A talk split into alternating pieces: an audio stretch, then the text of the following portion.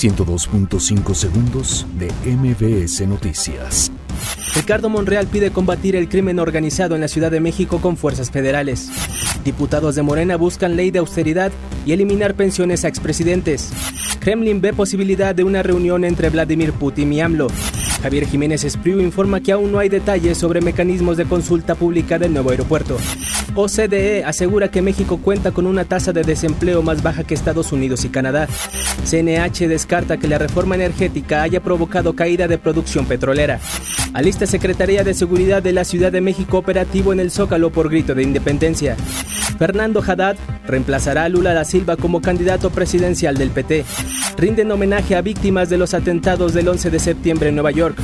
Barcelona y Girona solicitan permiso para disputar un partido oficial en Miami. 102.5 segundos de MBS Noticias.